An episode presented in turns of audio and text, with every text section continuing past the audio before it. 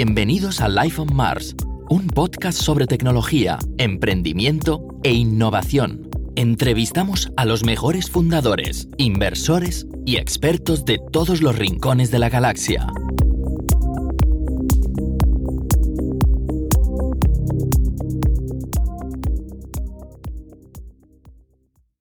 Bienvenidos a Life on Mars, el podcast de innovación, de tecnología y de emprendimiento de Marspace. Vamos a hablaros hoy de nuestro repaso del 2020. Ya hicimos este episodio en el feed en inglés y tengo los, invitados más especiales que podía tener para este, para este, para este show de hoy. ¿no? Tenemos a nuestros cofundadores, Jordi Vendrey, director de operaciones, y, y Xavi, director técnico también, cofundador. ¿Cómo estáis, chicos? Muy bien, la verdad es que perfecto. con mucha energía, con mucha energía en este, en este 2021 y con muchas ganas de que sea mucho mejor que el 2020. Pues yo tengo unas ganas de que acabe la semana ya increíble, porque ha sido una semana muy, muy larga y muy dura, pero bueno, vamos a pasarlo bien en este, en este episodio. La intención es hacer el repaso de, un poco de los 12 meses del año, porque ha sido un año muy atípico y queríamos compartirlo, y sobre todo porque tenemos bastantes peticiones de gente que os dice, oye, hablad más de vosotros, hablad, ¿por qué no contáis más cosas de Marsbase? Siempre estamos entrevistando a gente, ¿no? Así que iremos un poco con el pito en el culo, pero creo que da, en una hora podemos explicar bien el, el repaso del año, del 2020, y las cosas que tengamos que ahondar un poco más. Y hay tres o cuatro capítulos que tenemos agendados de cosas que han pasado en el 2020, así que lo mencionaremos, pasaremos un poco por encima, pero lo, escucharemos en, episodios dedicados. Así que, ¿estáis listos? Perfecto. Al ataque. Bueno, mm, empezar un poco por cómo, cómo, nos presentamos en el año 2020, ¿no? que era un año que, se presentaba muy bien para Marspace. Habíamos cerrado proyectos grandes, habíamos hecho, no hacemos proyecciones súper ambiciosas, pues sí que es verdad que planteábamos un año de crecimiento, como, como todos los años que han sido en, en Marspace. Habíamos firmado proyectos sólidos, estables y todo eso. Y, y nada, eso se nos fue un poco al, al, garete. No sé si os acordáis cómo fue el, el 2020, Jordi, sobre todo tú, que llevas más la parte de, de, de planificación y, numérica, ¿cómo planteamos el 2020? Sí, la verdad es que todos los años suceden cosas, ¿no? Y tienes situaciones así un poco pues, eh, comprometidas o problemas que tienes que resolver, ¿no? yo creo que por, por una vez, ¿no? Eh, finalizamos el 2019 como pensando, ostras, el 2020 será perfecto, ¿no? Hicimos récord de facturación, creo que facturamos, eh, llegamos a un millón de, euros de facturación. Sí. Teníamos más proyectos que nunca, proyectos grandes, habíamos empezado a trabajar con un, con un club de, de primera división de, de, fútbol de España, ¿vale? Y, y, todo iba bastante bien. De hecho, incluso uh, ampliamos el equipo, uh, fichamos a dos personas uh, pues a finales del 2019 y luego empezamos el año también fichando a otras dos personas, dos desarrolladores.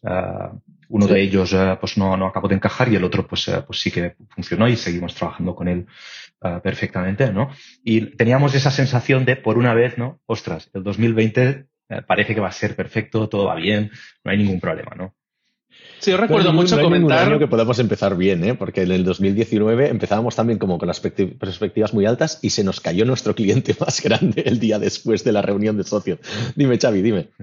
Sí, yo recuerdo comentar, la frase que se me quedó fue, bien, ya vemos que la rueda va girando, van viniendo sí. nuevas oportunidades y de gran entidad, ¿no? Y la verdad es que tenemos que consolidar, no tenemos que seguir haciendo lo que estamos haciendo pero mejor. Y este va a ser un año en el cual no vamos a sufrir, ¿no? Pues toma, no vamos a sufrir luego lo que sucedió. Exacto. Bueno, y aparte de la, parte financiera, pues también la parte tecnológica empezábamos con muy buen pie porque ya veníamos trabajando con React desde, desde hacía un tiempo, pero realmente habíamos mm, cerramos un par de contratos grandes, ¿no? Xavi, no sé si quieres contarnos un poco más de la parte tecnológica, cómo lo enfocábamos en 2020.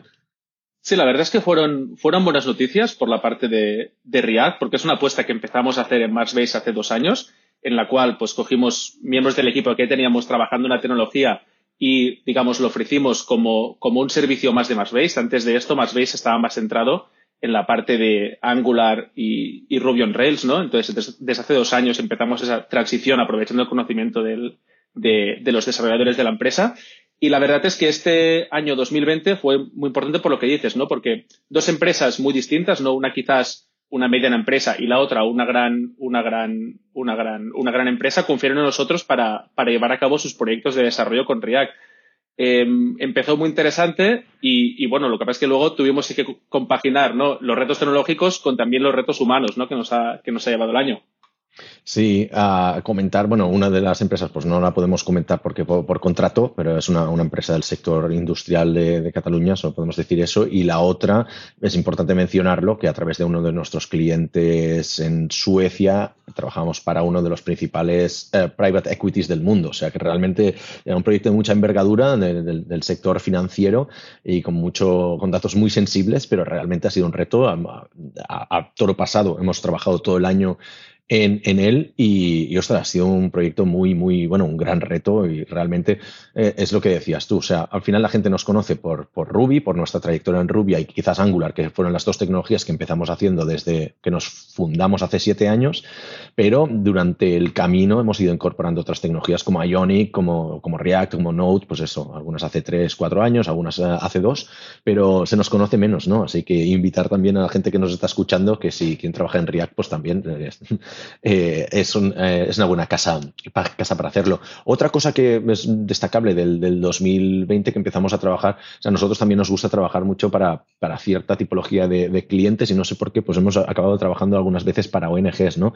Y en este caso empezamos a trabajar en un proyecto de, para la, la Agencia Europea del Cambio Climático y ha sido un proyecto un poco, un poco poco habitual, pero que hemos hecho más el proyecto de, ideación, de diseño, de, una generación de un prototipo para una empresa de, bueno, perdón, para una asociación de este tipo que realmente no es el, no es nuestro target, ¿no? Generalmente trabajamos para empresas, pero empezar a trabajar para, para una entidad creo que son público-privada y que depende de, donaciones y que tiene unas, unas, unas tecnicalidades bastante interesantes a la hora de hacer burocracia, la verdad que ha sido un poco challenging. Pero bueno, ha sido también un proyecto interesante y poder contribuir a una causa como es el tema de la lucha contra el cambio climático a nivel de empresa, creo que también, que también es destacable. Pero bueno, eso era antes del lockdown, ¿no? Ahí empezábamos a ver algo y creo que habíamos comentado que queríamos destacar que realmente, aunque luego hemos sido muy hemos seguido todo lo que es el protocolo de, pues, cancelar los viajes de empresa y todo. Es verdad que cuando a nivel de enero y febrero, pues que se escuchaban cosas y tal, bueno, es verdad que los, lo, lo, no, lo, no lo acabamos de calibrar del todo bien, ¿no? Y pensábamos, bueno, pues igual esto será cosa de unas semanas, no, no teníamos experiencia, ¿no? A nivel de pandemias no sabíamos cómo iba a ir. Y también otra cosa destacable, que eso creo que ayuda a explicar el siguiente bloque, que es el de marzo, abril, mayo, que es el de es la primera crisis que vivimos nosotros como empresarios y como, como bueno, como emprendedores, como empresarios. O sea, la anterior la habíamos vivido como empleados, pero esta hemos tenido que tirar mucho ahí de, de, la experiencia de los demás. Yo casi que dedicaría más tiempo a este bloque. Vamos a entrar al bloque de qué pasó entonces en marzo. O sea, qué pasó ahí. Eh, ahí cambiaron muchísimas cosas a nivel organizativo. Bueno, Jordi, yo quiero explicar, pero empezamos a cancelar los viajes de empresa y los, los get together, ¿no? Teníamos algunos viajes ya planificados, en particular pues un, un Martian Day, un evento que hacemos en Barcelona con todo el equipo, ¿vale? Que lo hacemos, eh, bueno, lo hacíamos cada dos meses, ¿vale? Más o menos. Y mm. luego teníamos también el Company Retreat anual, que hacemos pues lo mismo, eh, cada, año pues en un sitio distinto. Y todo esto lo teníamos ya bastante planificado porque suele ocurrir pues en, en pues, antes del verano, ¿no? En, en esas fechas, ¿no?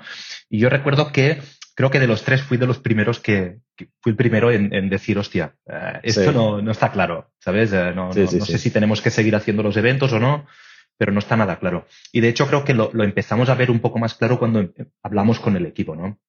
Hablamos de forma individual con cada, con cada, pues con cada persona del equipo de, de Matchbase y vimos que, claro, al final pues había diferentes sensibilidades, diferentes formas de verlo y es cuando creo que nos dimos cuenta de eh, no podemos organizar un evento presencial en marzo si hay gente que no se va a sentir cómoda acudiendo a Barcelona cogiendo un avión. ¿no? Y aquí es quizá donde eh, nos dimos cuenta de, de, lo que estaba pasando y de que pues, teníamos que cancelar absolutamente todos los viajes, todo lo que teníamos previsto.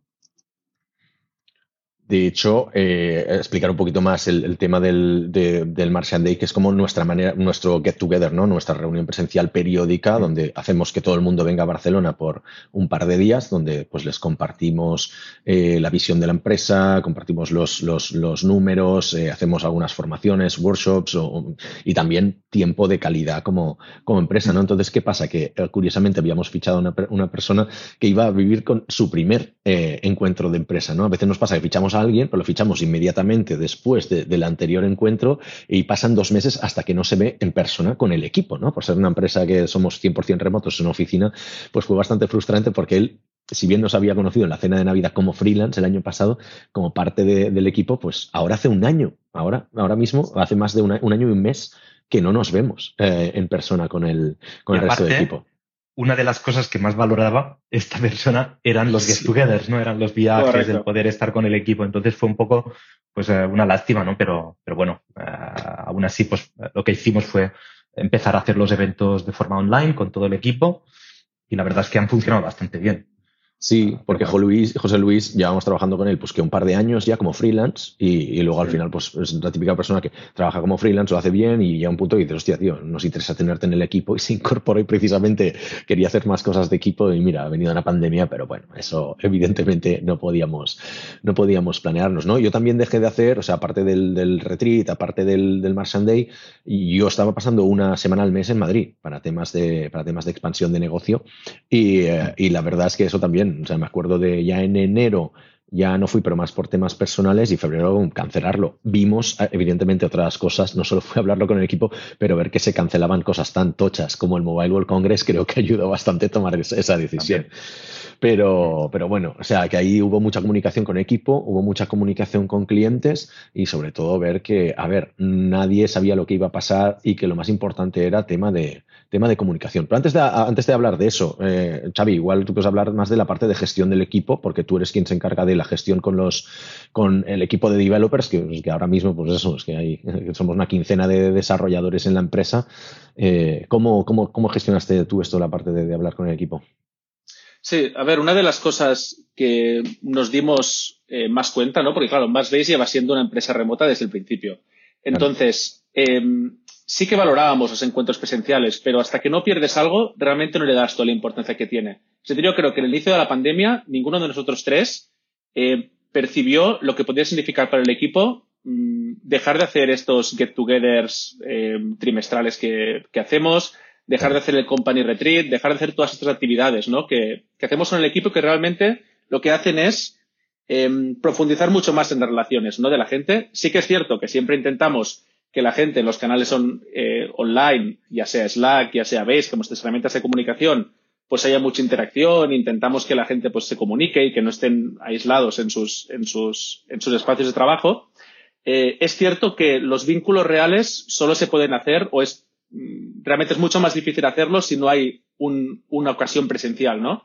Y la verdad es que todo esto nos, nos empezó a hacer replantear cómo gestionábamos ciertas cosas, ¿no? Es decir, eh, cómo teníamos que cómo teníamos que orientar ciertos tipos de eventos que hacíamos de manera offline para que se pareciera, ay, perdón, online, para que se parecieran más a un tipo de evento eh, e-offline la verdad es que fue complicado y la verdad es que durante todo el año una de las cosas que nos, una de las cosas que nos sucedieron es que debido a la pandemia, eh, la pandemia impactó también en otras áreas de la empresa, ¿no? En la parte comercial, en la parte de los proyectos que tuvimos que coger.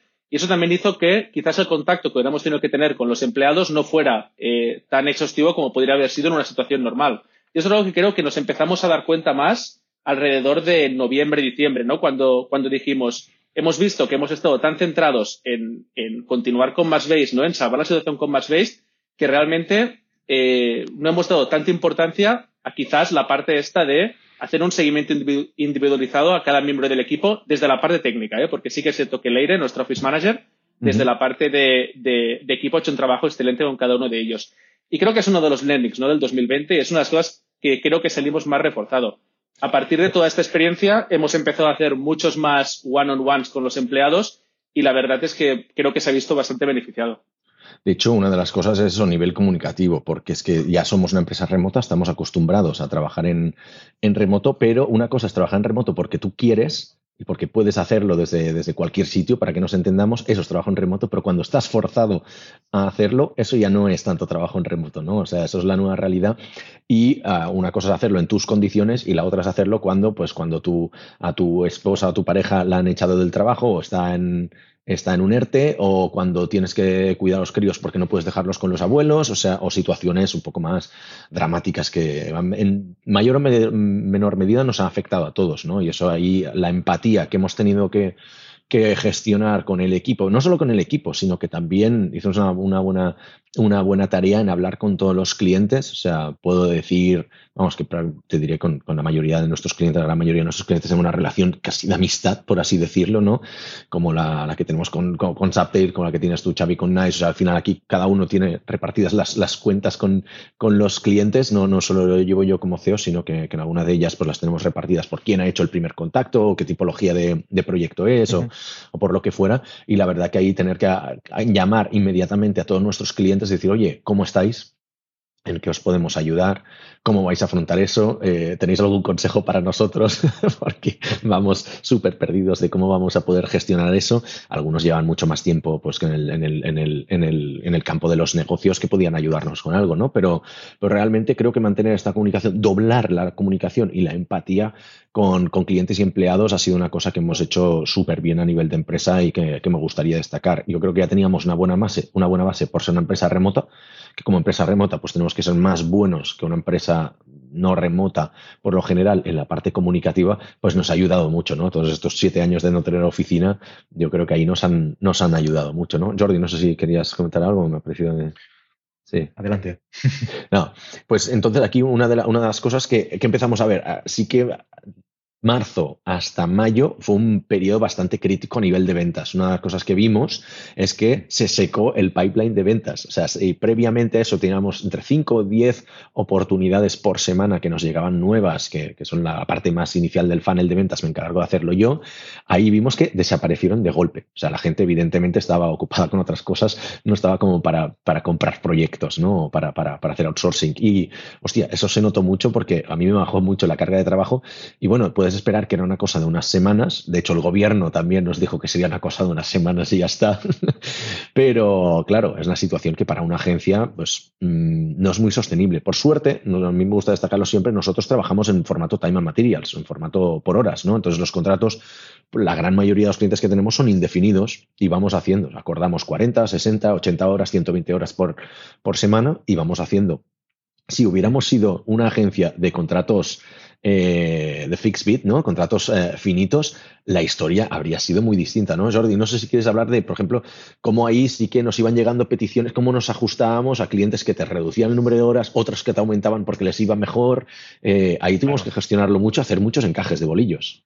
Sí, al final, pues, a ver, tampoco es una situación anómala en una empresa de nuestro tipo, ¿no? Es decir, de vez en mm. cuando, cada año, pues hay clientes que, te reducen el número de horas que, pues, trabajas con ellos o te, quieren aumentar las horas, etcétera, ¿no? Y tienes que hacer un poco, pues, el puzzle, ¿no?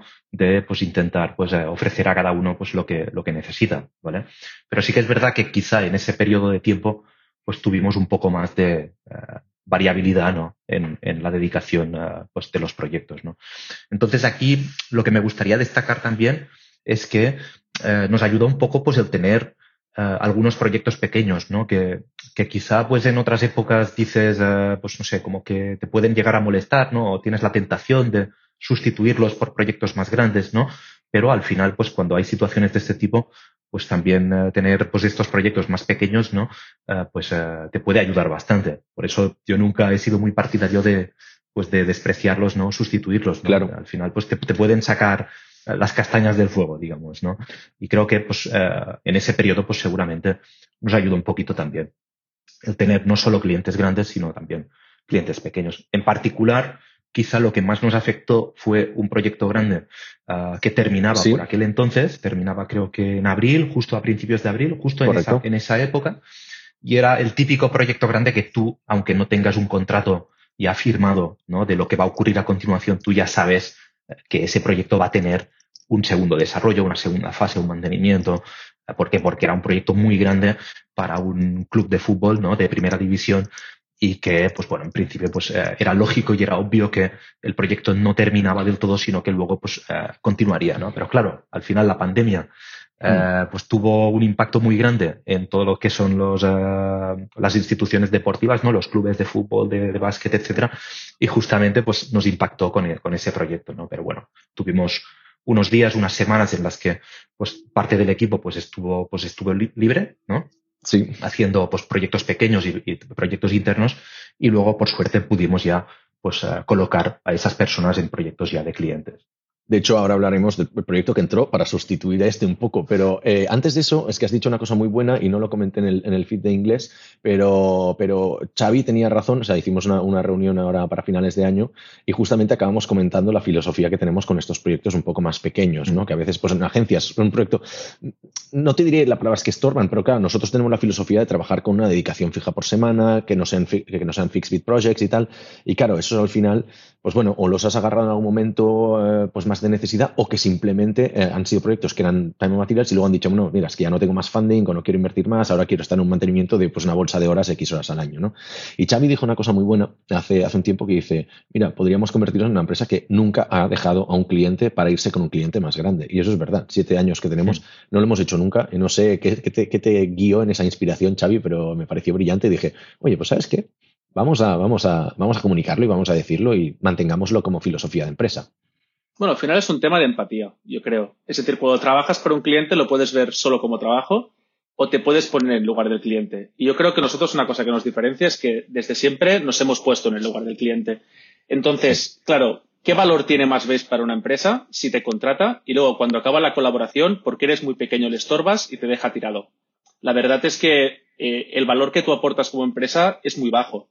Realmente lo que, lo que hace un cliente cuando te contrata, cuando empieza a trabajar contigo, no es solo que quiere que le hagas su trabajo, sino que confía en, tú, en ti, está, mm, digamos, está poniendo unos recursos a tu disposición para que tú le ayudes, para que tú le acompañes. Si luego, en el momento en que a ti no te va bien, ya le dejas tirado, la verdad es que dice muy poco a favor de nuestra empresa. Lo mismo sucede con proyectos que son quizás complejos o proyectos que pueden no ser atractivos para otras empresas. Cuando nos viene una empresa que dice, mira, es que mi anterior proveedor me, me hizo un desastre, tengo aquí una plataforma que es muy difícil de mantener, ¿me podéis ayudar? Hay muchas empresas que simplemente te dicen, no, no, es que esto está mal, un proyecto que no tiene test, un proyecto que está mal mantenido. Yo, no, yo no me quiero ocupar de esto. Yo creo justamente el valor de más veces es que si el claro. cliente tiene disposición de mejorar, si el cliente, eh, digamos, tiene una actitud positiva eh, con nosotros y con su trabajo, nosotros no le diremos que no. Nosotros aceptaremos su trabajo y lo aceptaremos como un challenge. Y de hecho, claro, también va más orientado a nuestra filosofía de empresa, que no es tanto el crecimiento. Muchas agencias lo que piensan es ser, oye, en cinco años quiero tener a 100 desarrolladores o ser 300 personas o salir a bolsa. En nuestro caso, no preferimos hacer las cosas bien y dormir por la noche, con lo cual yo me siento súper tranquilo cuando pienso en esas cosas y veo que no hacemos las malas praxis que, que dan tan mala fama al sector. ¿no? Eh, el proyecto que decíamos, bueno, o sea, este proyecto que, para este proyecto de, primera división que tenía que entrar en mantenimiento y se pausó, eh, nos dio oportunidad a poder pillar un proyecto que nos llegó una, me acuerdo que me llamaron una, me llamaron del Servicio de Emergencias Médicas de Cataluña, Servicio de Emergencias Médicas, para pedir si podíamos hacer un proyecto urgente. Eso era un sábado por la mañana, vi varias llamadas en el teléfono y digo, ¿quién cojones me llama un sábado por la mañana? Y, y llamé y, y, nos dijeron, mira, necesitamos esto. Eh, Hablaremos, no, entraremos muy en detalle porque grabaremos un episodio de esto, ¿vale? Pero sí que podemos pasarlo un poco por encima, quería explicarlo, dar el contexto, porque es un proyecto del cual no hemos podido hablar porque técnicamente era un poco secreto o confidencial, pero ya es información pública, ¿no? Ha salido en el boletín oficial la contratación y todo, con lo cual no hay ningún, ningún problema y ahí está de, detallado.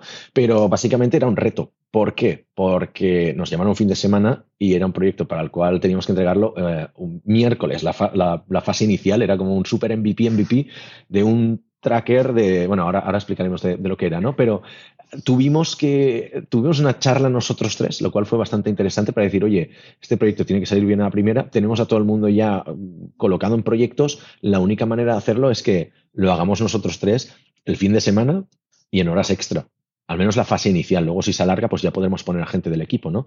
Pero era muy, muy crítico. Y no sé si queréis comentar un poco a alguno de los dos cómo fue esta, cómo fue esta charla, esa toma de decisiones, porque involucraba también a la familia, en verdad. Sí, fue complicado, ¿no? Porque en, en espacio de pocas horas no tuvimos que hacer una estimación de un proyecto, tuvimos que hablarlo con la familia, porque al final, pues sabíamos que nos, nos, implicaría trabajar muchas horas, ¿no? Fuera de, pues, pues más, más, allá de las horas que ya dedicábamos a Marsbase, ¿no? Y, y, bueno, fue, fue complicado. Seguramente, visto en retrospectiva, ¿no? Pues eh, quizá tendríamos que haber dicho que no o lo que sea, ¿no? Pero porque luego, pues, fue un proyecto que nos supuso bastante estrés durante un tiempo, ¿no? Y también uh, hizo que descuidáramos, ¿no? Otras partes de, de Base, ¿no? Pero de todas formas fue bastante, bastante interesante. De hecho, quiero destacar también que creo que fue el primer proyecto, ¿no? Que hicimos Xavi y yo en Base, ¿no? Juntos, uh, después de, pues igual hacía, pues no sé, cinco o seis años. Desde el primer año. Que, hacíamos. que no hacíamos un proyecto juntos. Claro, para poner un como... poco... Vuelta sí, para Barcelona poner... Startup Map, seguramente. Es que no, seguramente. no sé si habéis hecho alguno más. O Skiller. Pero... No, bueno, creo que no. A ver, para poner un poco en, en, en, contexto, claro, un proyecto que iba a requerir trabajar fines de semana y fuera de horas habituales. Y nosotros sabíamos que si lo aceptábamos no podíamos obligar a ninguno de nuestros empleados a trabajar en este proyecto. Entonces sabíamos que la responsabilidad iba a ser nuestra. Así que las horas las íbamos a dedicar nosotros. Entonces, eh, pero al final nos sentimos, aunque dice Jordi que eh, quizás visto en retrospectiva hubiéramos tenido que decir que no por todo lo que supuso, eh, sí que es cierto que en ese momento nos sentimos moralmente obligados a aceptar el proyecto, porque al final era un, era un proyecto que lo que iba era a mejorar un poco la logística de estos tiempos tan locos y iba, iba orientado al, al, al, al mundo médico, ¿no? Entonces, al ámbito Exacto. médico. Y justamente era de primera necesidad en ese momento. Y mira, aunque tuvo cosas negativas, sí que es cierto que de cara al equipo fue un boost de motivación, ¿no? Porque saber que tu empresa eh, no se queda, digamos, eh, alejada de la situación que esté viviendo el mundo en ese momento, sino que se involucra activamente y que pone su, su digamos, su pieza, ¿no? Para ayudar en todo, en toda la situación que estábamos viviendo, yo creo que para muchos miembros del equipo fue un motivo de orgullo. Y lo que me sorprendió mucho, y con esto, y con esto acabo con este tema, es sí. que pasada la primera, los primeros días de locura absoluta en el cual Jordi se puso otra vez a, a, a, maquetar, a maquetar eh, hacer estilos y yo me puse otra vez a desarrollar, a desarrollar como un loco, ¿no? Y a, y a quitar un poco las telarañas que tenía. Eh, pues justo después de esta parte, un poco abrimos, ¿no? Explicamos al equipo la situación y comentamos, mira, no es para nada obligatorio, pero si alguien quiere colaborar en este proyecto, sabiendo que va a ser fuera de horas y por, y por supuesto, sabiendo que este fuera de horas se va a cobrar aparte y se va a cobrar a un precio muy superior al que, al que pagamos normalmente los, los, los salarios, estáis invitados, ¿no? A participar. Y mucha gente del equipo, pues, se prestó voluntaria a hacerlo. Muchos de ellos, que incluso normalmente, pues, tienen una, le dan mucha importancia a la, conciliación familiar, ¿no? Con, el tema laboral. Dijeron, no, es que me quiero involucrar porque es algo que, que, es de primera necesidad, ¿no? Y quiero estar ahí también. La verdad es que fue un motivo de orgullo también, ¿no? En ese aspecto. Sí, y yo creo que también una de las cosas por las que decidimos hacerlo es porque como no hacemos nunca horas extra, ¿no? O sea, al final tenemos una filosofía bastante marcada de...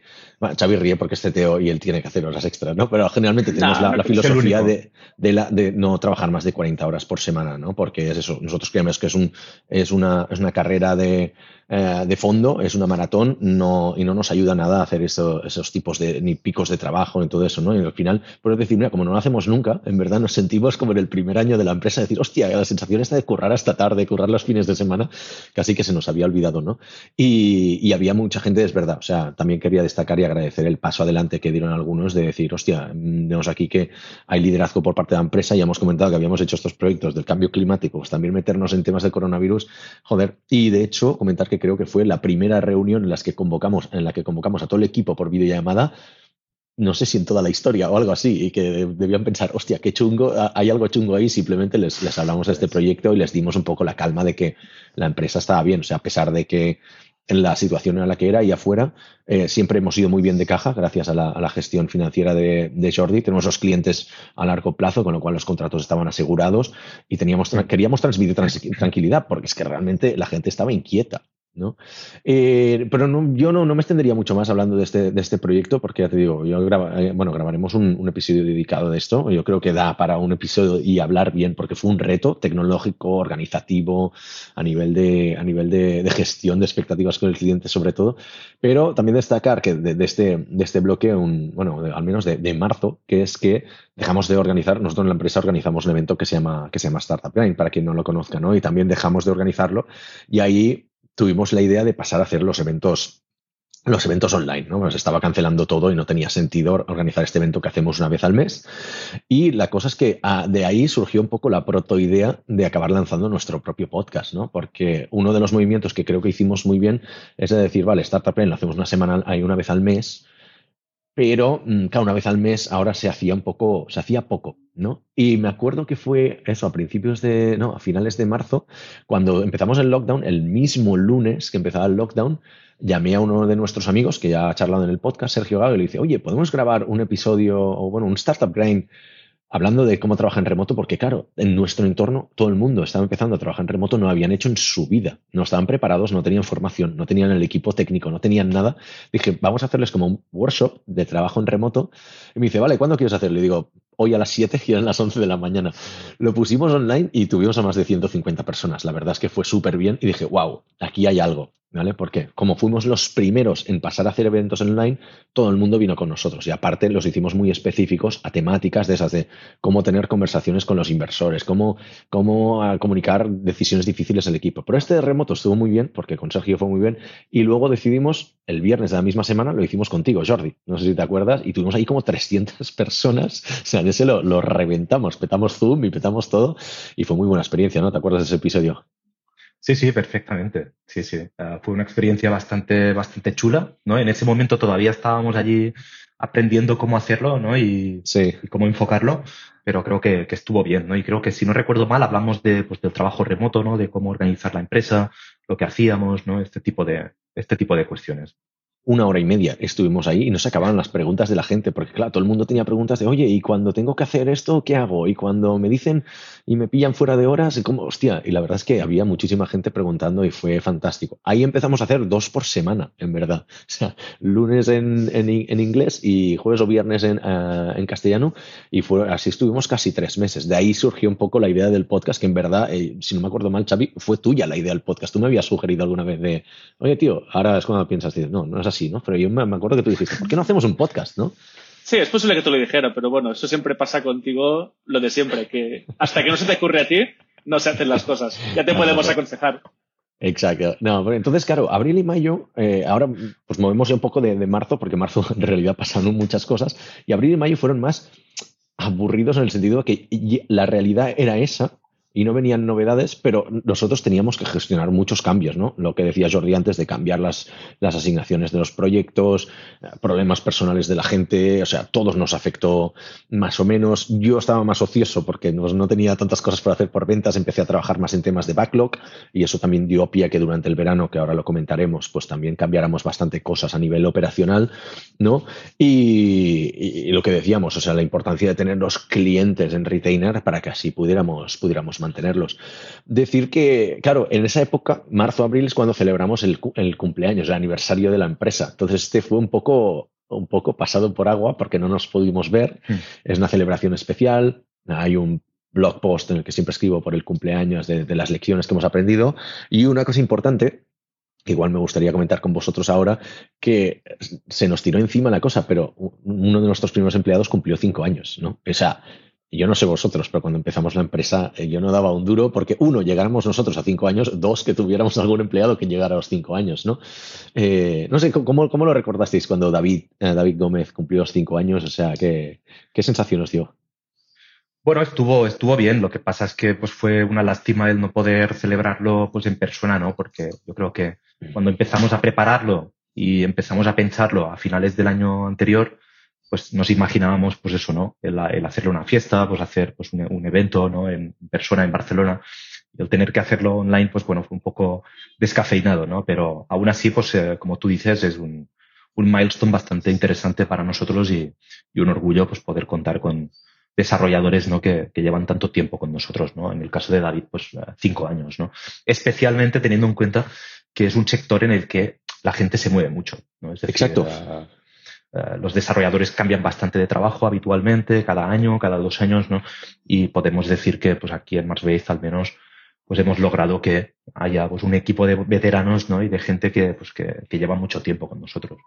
Sí, sorprende y de hecho quería comentar esto con Xavi porque claro, de golpe razón nos hemos tenido que, que, adaptar a la idea o hacernos a la idea de que tenemos que hacer career plans, ¿no? Planes de carrera porque es que claro, David cumple cinco años, pero dentro de poco, si no los ha hecho ya, los, los cumple Uriol y luego vendrá David Garbiende y vendrán cuatro o cinco en el próximo año que también van a cumplir cinco años. O sea, en verdad, para ser una empresa de siete años que tengamos la mayoría de nuestra gente que lleva más de tres, es un, es un gran logro, ¿no? O sea, de hecho, el último empleado que se fue por su propio pie fue en 2017, septiembre, hace tres años y medio que no se va nadie de, de Marspace, ¿no? En ese sentido. Entonces, Xavi, ¿cómo, ¿cómo, estamos enfocando esto? Sé que estamos, es un work in progress, ¿no? Estamos trabajando, pero claro, no tenemos ninguna experiencia de definir planes de carrera y es algo que nos estamos encontrando ahora.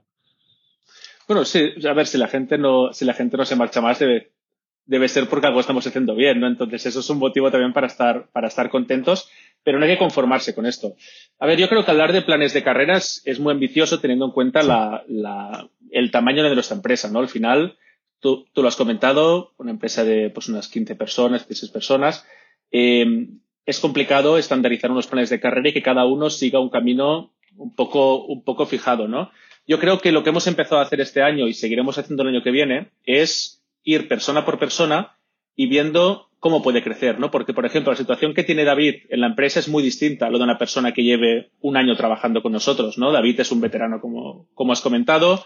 Eh, muchos de los conocimientos que, que, nosotros esperamos de un desarrollador, pues David los tiene, vamos, completamente aprendidos y los domina.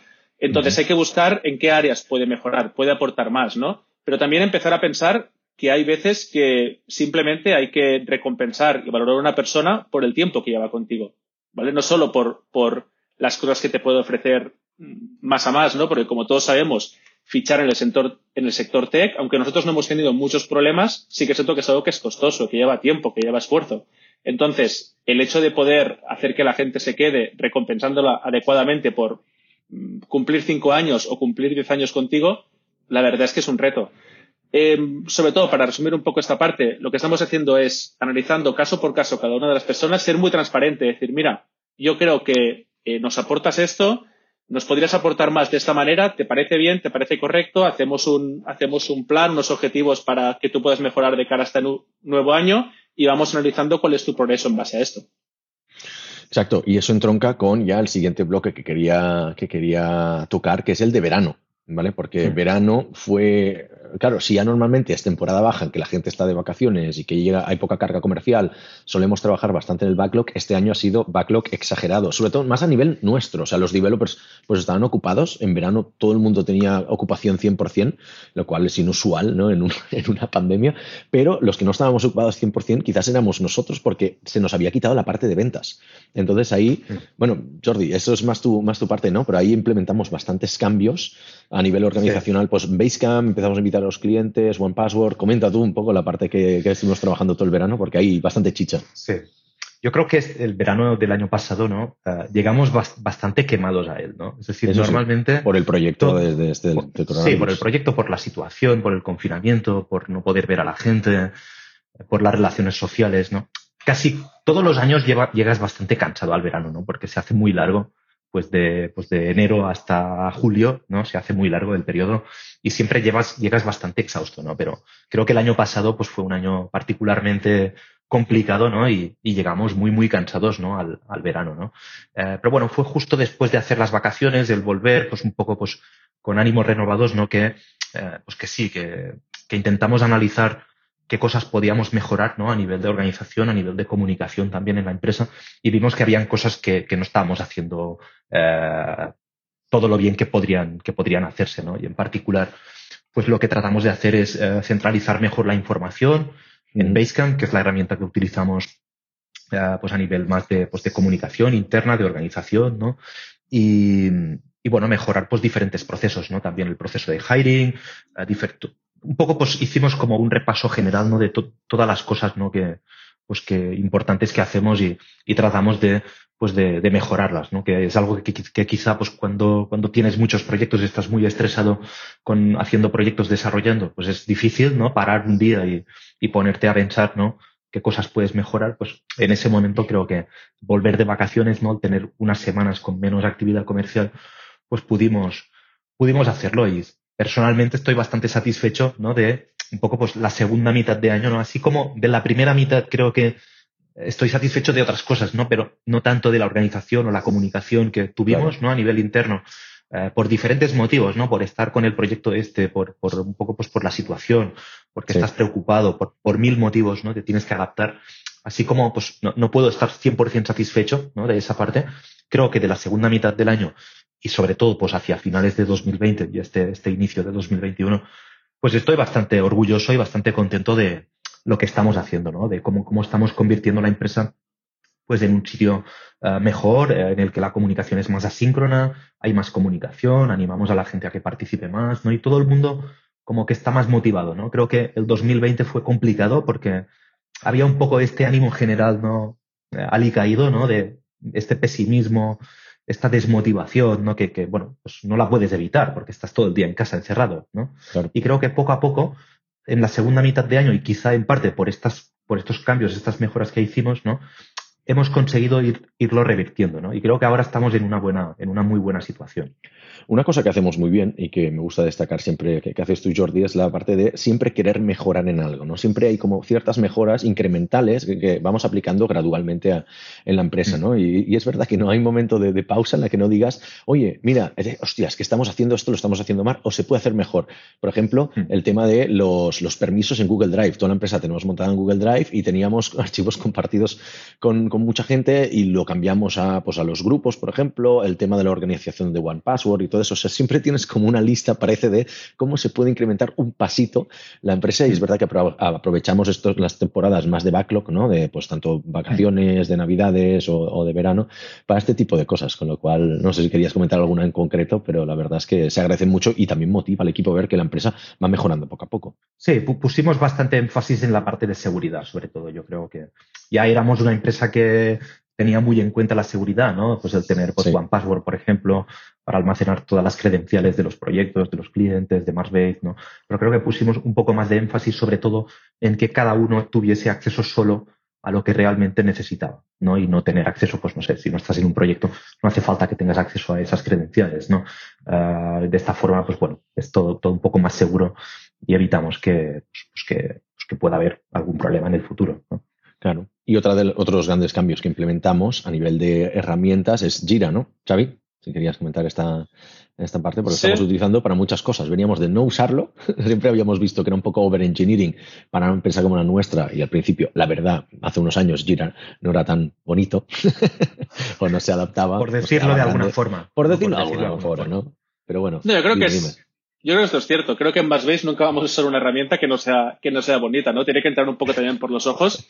A ver, al final cuando hacemos proyectos nos gusta que tengan una buena UX y una buena UI. Entonces, las herramientas que consumimos nos gusta que también tengan una buena usabilidad. Si no, las tienes que utilizar día a día y si, y si funcionan mal, lentas, si son así complejas, no nos gustan, ¿no? Es decir, eh, entonces, ¿qué pasó con Jira? Con Jira pasó un poco lo que, lo que ha empezado diciendo Jordi, ¿no?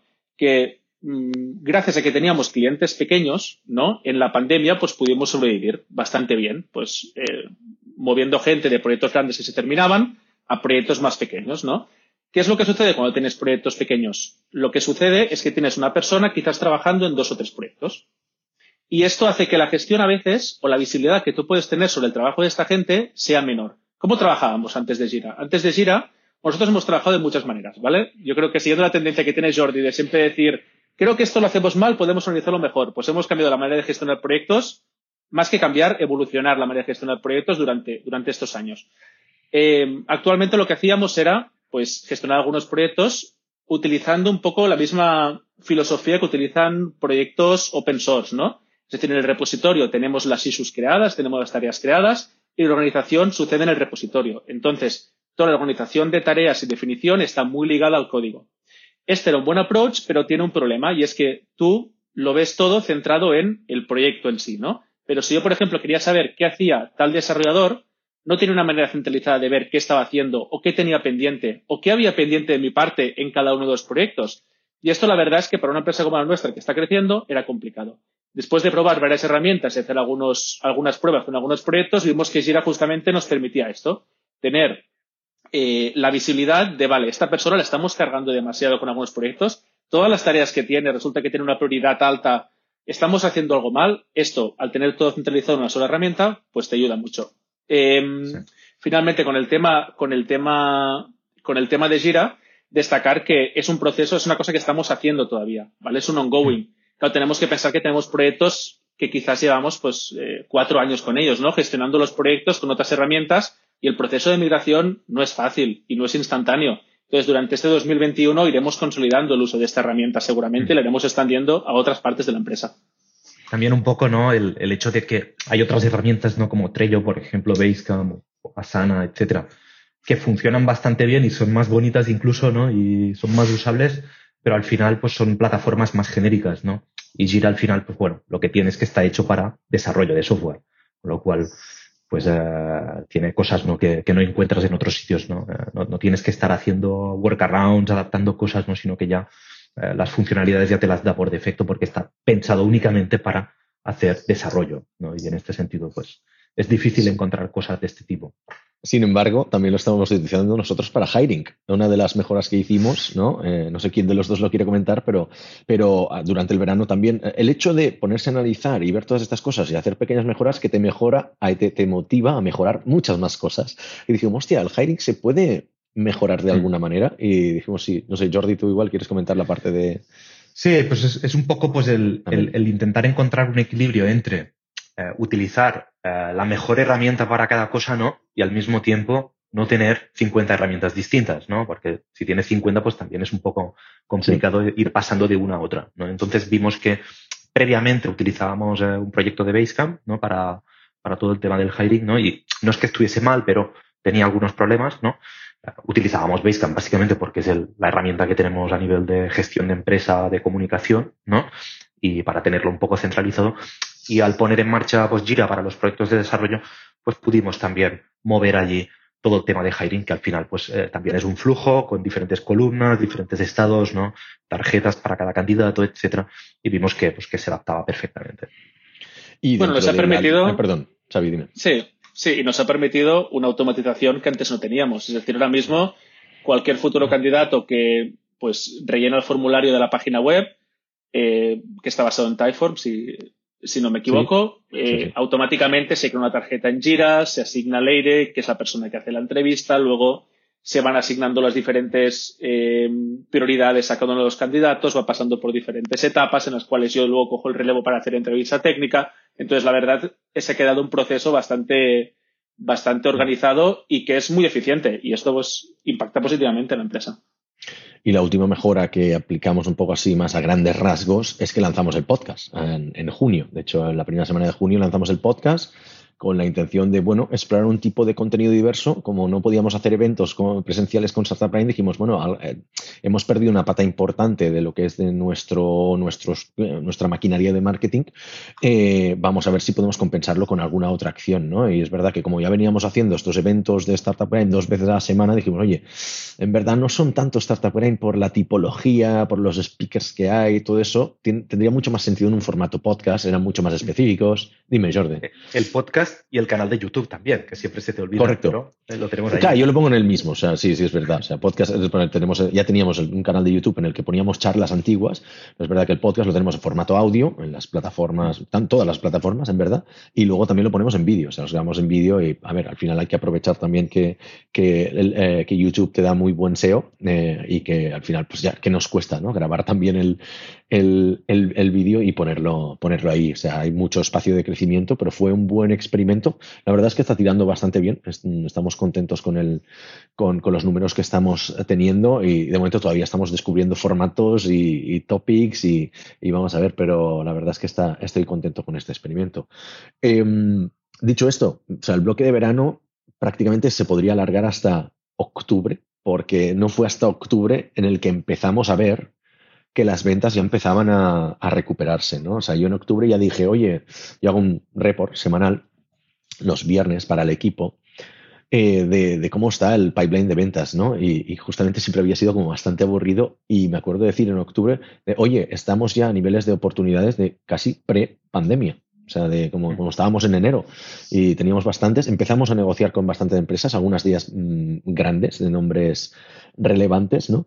Pero es que hasta entonces lo que habíamos hecho era todas estas mejoras organizativas, trabajar en los proyectos que ya teníamos y cómo, no te diré como si no hubiera habido una pandemia, pero la verdad que fue en ese sentido, eh, fue bastante estable. Quizás una cosa que nos planteamos, que merece la pena que nos paremos ahí un minuto, es decir, que en la reunión de socios que tuvimos en septiembre decidimos que, oye, llevamos una vida muy sedentaria, más por el coronavirus, empezar a incidir un poco más en, la, en los hábitos saludables, ¿no? Jordi, tú propusiste el tema de crear un, grupo en Strava, pero bueno, si quieres comentar un, un minutín eso. Sí, sí, un poco pues, eh, pues es la tendencia ¿no? que, general que había, ¿no? De pues el estar todos en casa, pues a hacer menos deporte, salir menos, tener menos actividad, ¿no? Pues empezaba a tener unos efectos negativos, ¿no?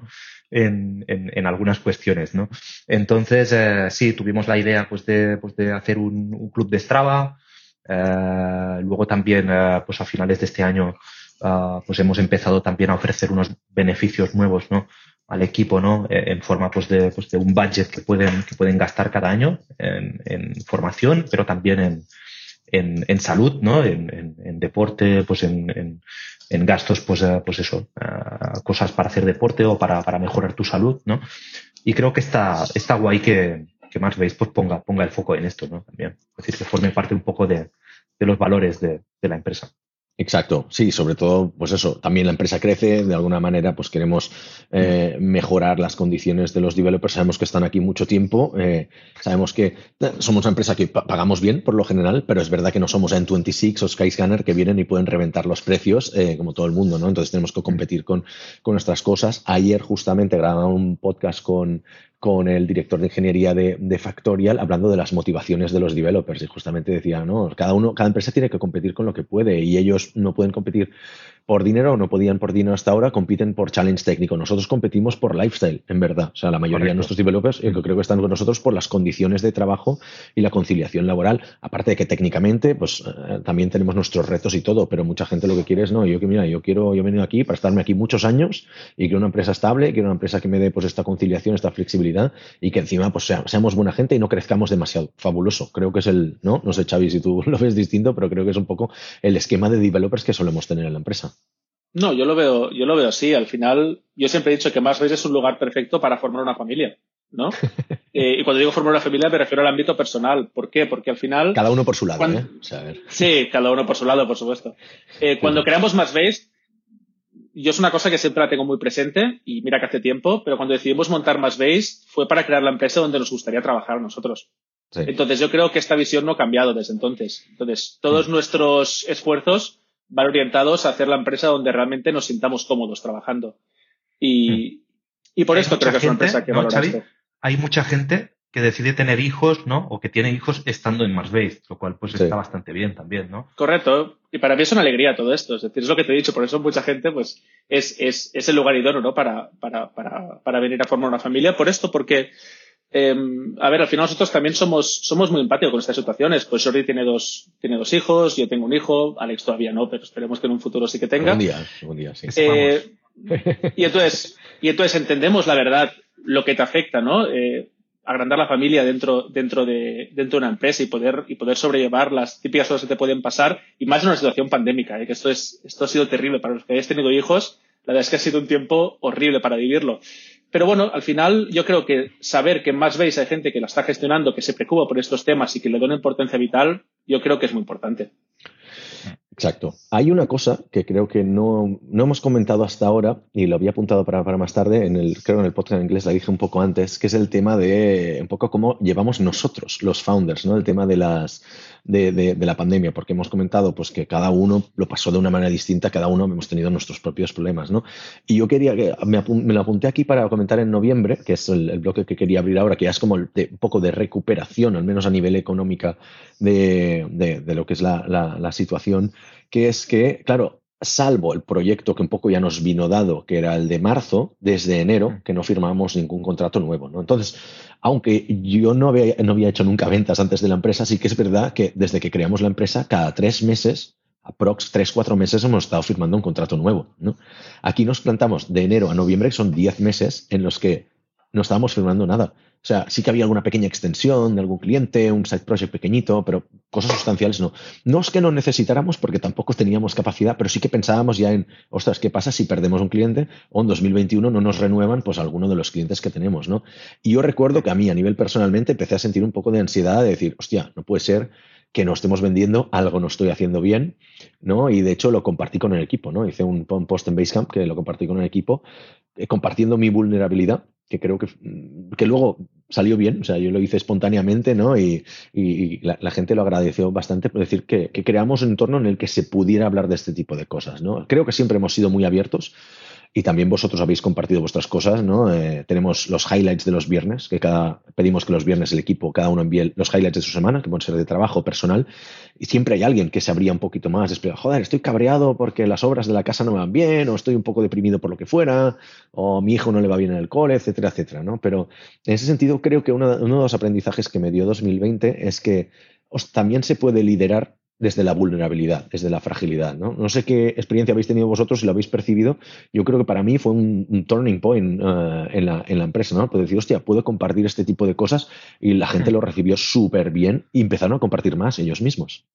Yo creo que en parte es también porque muchos nos sentíamos igual, ¿no? Al final, y el, ver pues, que, que, tú, que eres el CEO, pues lo compartía, ¿no? Pues también hace que, bueno, que veas que no eres el único, que hay más gente que se siente igual, mm. pues que, que, el ánimo es bastante bajo, ¿no? Pues que estamos un poco desmotivados, ¿no? Que la situación es una mierda, que es imprevisible, te preocupas, ¿no? ¿Qué va a ocurrir? Eh, pues vamos a poder pues, eh, seguir pagando todas las, todas las nóminas, vamos a tener clientes, eh, qué va a pasar con los clientes que tenemos, ¿no? Es siempre un poco pues complicado, ¿no? Y yo creo que, poco pues eh, la palabra que resume todo no es preocupación, ¿no? Es decir, eh, preocupación por la situación. Uh, sí es un poco como yo lo viví al menos, ¿no? Pero sí que, pues eso, ¿no? Notabas pues que el equipo pues está un poco más desanimado, ¿no? En general, ¿no? que, que, otros años, ¿no? Que normalmente el ambiente en Mars siempre ha sido bastante bueno uh, y la gente siempre ha estado bastante motivada, ¿no? Pero la situación empezaba a hacerme ya un poco, ¿no? Pues de no poder salir, no poder hacer cosas, ¿no? En, en todos, ¿no? En no poder vernos en persona. Y creo que el, el post este que, que pusiste, ¿no? Pues es, creo que ayudó bastante a, a, normalizar un poco la situación, aceptarla, ¿no? Y, y luego pues ya empezar a buscar soluciones, a ver qué cosas podíamos hacer, ¿no? Para ir revertiendo un poco pues esta, este ánimo, ¿no? Xavi, ¿cómo yo creo que la clave, sí, yo creo que la clave es lo que ha dicho Sordi, es normalizar la situación. Eh, la situación tenemos que aceptarlo. Eh, fue una mierda. Es decir, yo no quiero estos discursos que hacen muchas empresas de, no, fantástico, vamos para adelante, súper bien, todos estamos muy bien, muy ultra optimistas, ¿no? No quiero en esto. Si la situación es mala, es mala y hay que afrontarla, hay que asumirlo y hay que comentarlo. Y comentarlo abiertamente y sin tapujos, ¿Qué es lo que hiciste tú, Alex. Es decir, ahí tenías dos opciones. O dar un mensaje optimista de cara al futuro, un mensaje muy poderoso, un mensaje de estamos muy bien, vamos para adelante, o sincerarte con el equipo. Y yo creo que al final, a la larga, lo que se valora más es la sinceridad, ¿no? Es decir, porque al final si no estás engañándote a ti mismo y engañando al resto de gente. Y justamente desde entonces, pues creo que muchos miembros del equipo nos hemos sentido eh, animados también a compartir nuestras cosas, ¿no? A, quizás a crear más vínculos incluso con otros miembros del equipo, ¿no? Abriéndonos. Y esto ha hecho que, pues, la situación que estábamos, eh, principios de año, verano, en la cual es cierto que la comunicación dentro de Más Base bajó un poco. Es decir, quizás la gente, por las preocupaciones, por el cansancio de pandemia y demás, bajó un poco la comunicación en canales públicos de Más Base. Ahora ha remontado mucho. Lo que ha sido noviembre, diciembre, este principio de año, está siendo muchísimo mejor.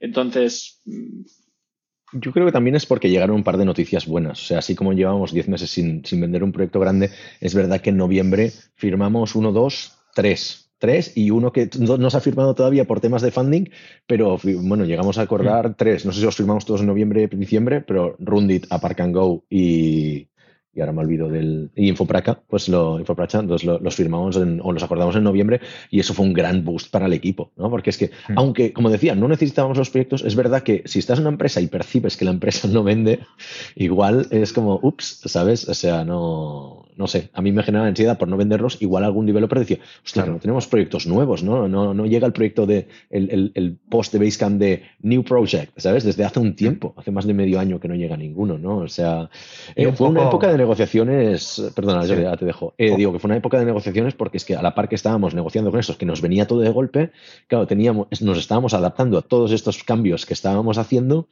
Y una cosa también que también fue muy buena, que hemos estado batallando con esto un par de meses, que era la homologación para trabajar como proveedor de HP, que ha sido un proceso bastante largo, pero, pero que tiene, que, bueno, que tendrá sus frutos a partir, a partir de ahora, ¿no? Pero que también requería mucho esfuerzo burocrático, muchísimas reuniones, porque todos los que estamos hablando con corporates ya sabemos que eso es, bueno, muchísimas reuniones con mucha gente distinta y mucho, mucho papeleo. Decía Sordi.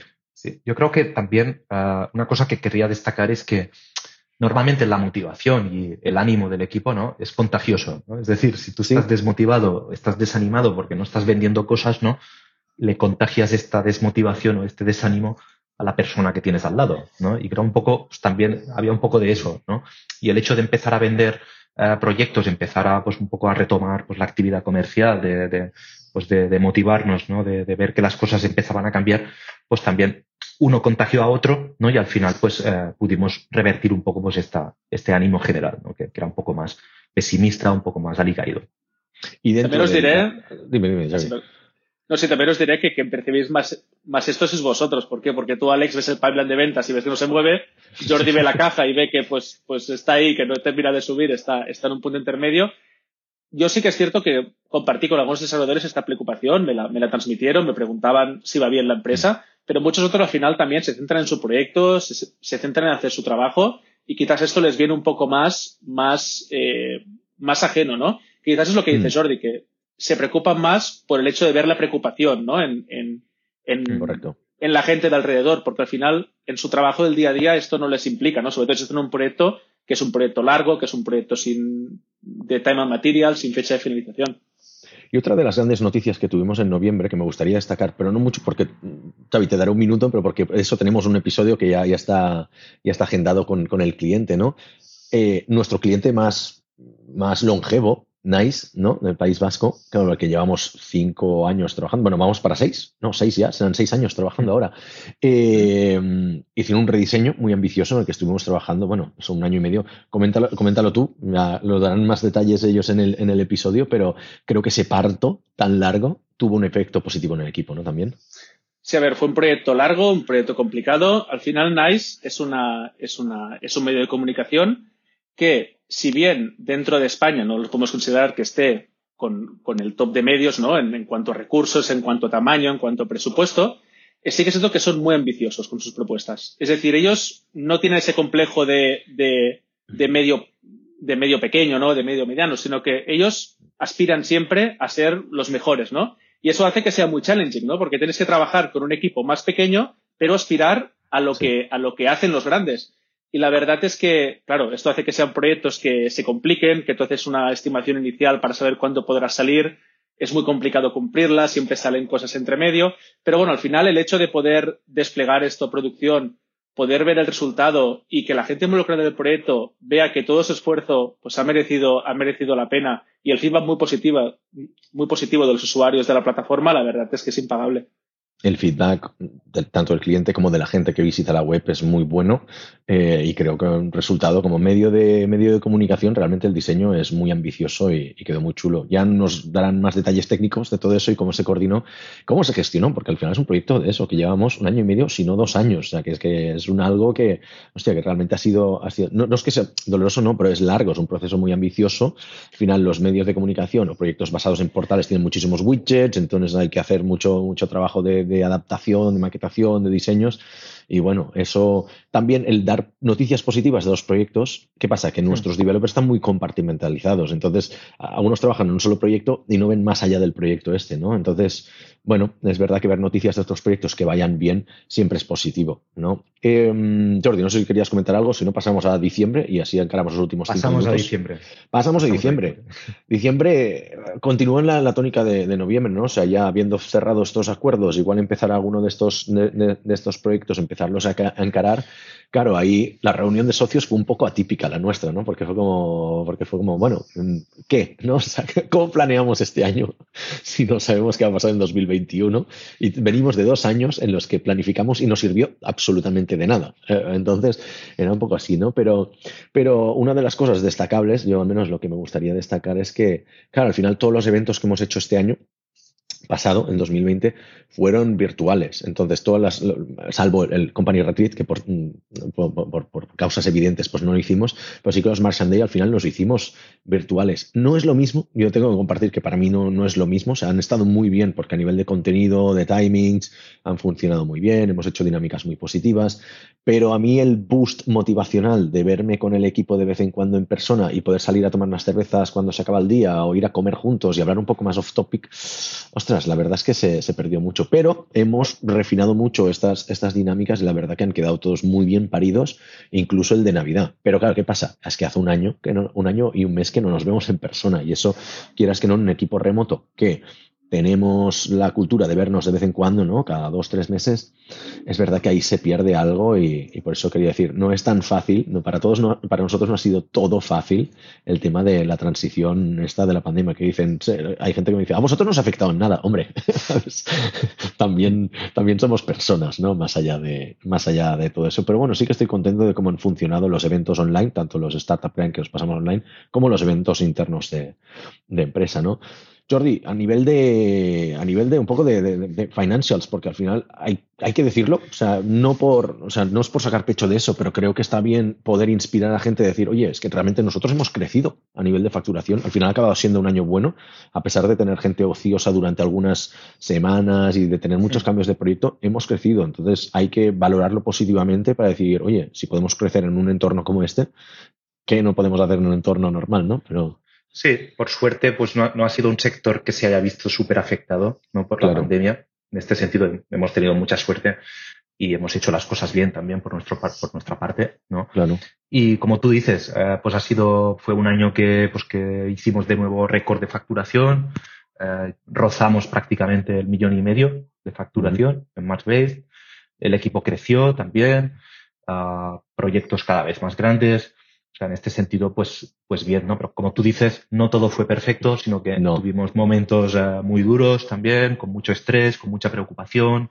Eh, el ánimo no era el mejor en muchas partes del año, ¿no? Y, y, bueno, un poco enfocamos el año que viene, pues, bueno, este año ya, ya no el año que viene, sino este año 2021, pues con, con la verdad que con bastante optimismo, bastante optimismo y también habiendo hecho algunas modificaciones, algunos cambios, ¿no? Que, que creo que van a ser bastante positivos, ¿no? Sobre todo el, un poco pues el pasar de trabajar como una empresa pequeña todavía, ¿no? En el que todos hacemos un poco de todo, los tres estamos enfocados, metidos en todas partes, ¿no? Uh, Leire está metida también en todas partes, ¿no? Pasamos de este modelo a un modelo en el que cada uno se ocupa de unas áreas, no confía que el resto va a hacer bien su trabajo en el resto de áreas, ¿no?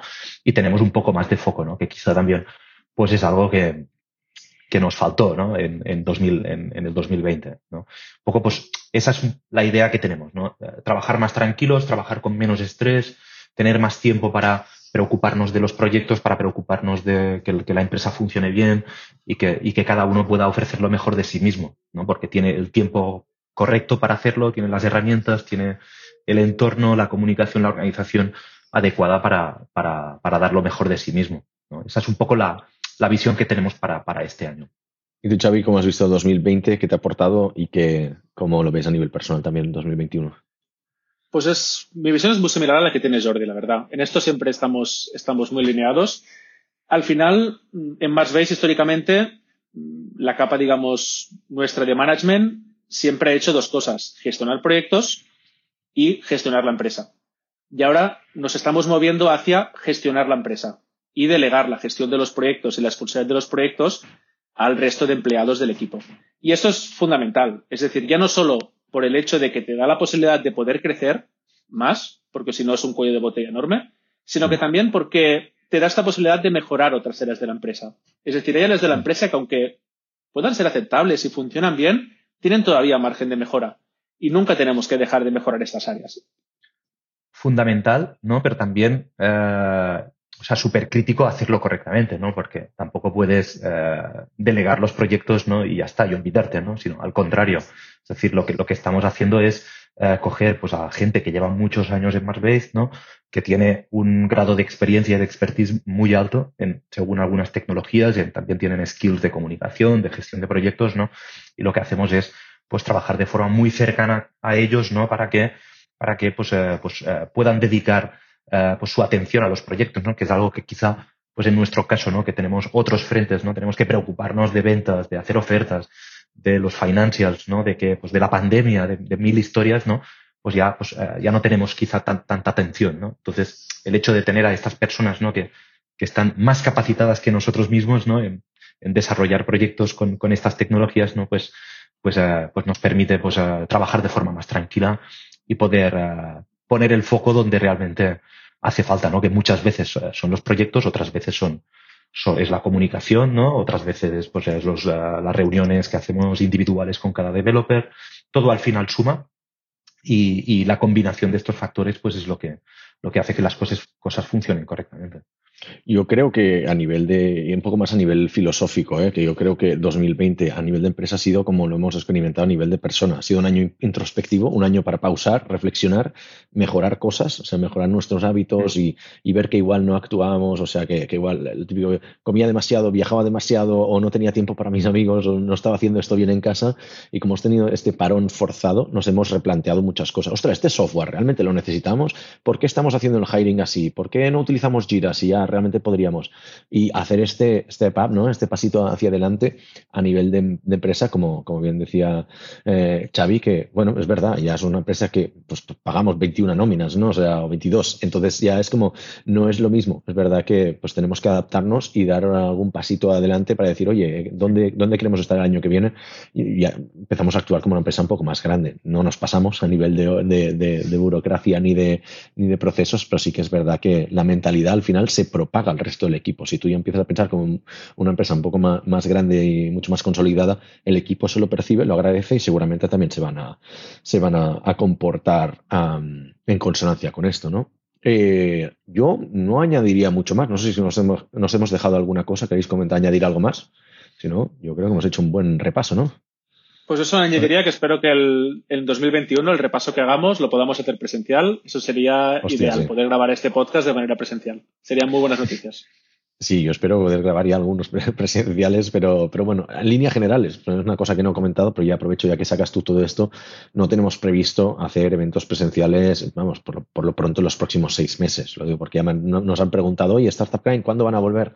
de momento serán online. La línea de empresa va a ser esa, o sea, los eventos de Startup Prime no se van a hacer presenciales y los eventos de empresa, eh, como ya hemos comunicado con nuestros developers, pero bueno, está bien saberlo, eh, decir que tampoco de momento no vamos a hacer los presenciales, sí que iremos hablando con, la gente durante a lo largo del año para ver sus sensibilidades, pero no parece que vaya a cambiar eh, la, situación de, hoy para mañana y no seremos los primeros en, en volver en ese aspecto. Pues ya está, yo creo que podemos dejarlo aquí, así que muchas gracias Xavi, muchas gracias Jordi.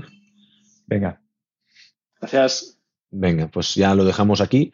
Dejadnos valoraciones positivas en las, en las, eh, en las redes sociales donde lo, escuchéis y en, y en YouTube también, nuestro canal de YouTube, que ya tenemos unos, cuantos, unos cuantos seguidores. Ahora me he acordado, ¿eh, Jordi?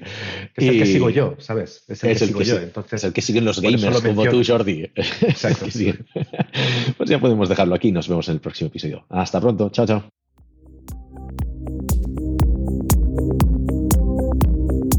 Somos Mars Based, una consultora 100% remota especializada en desarrollo web y móvil de Barcelona. Ayudamos a todo tipo de negocios, desde startups hasta grandes corporaciones, a hacer realidad sus proyectos tecnológicos. ¿Y a ti, en qué te podemos ayudar?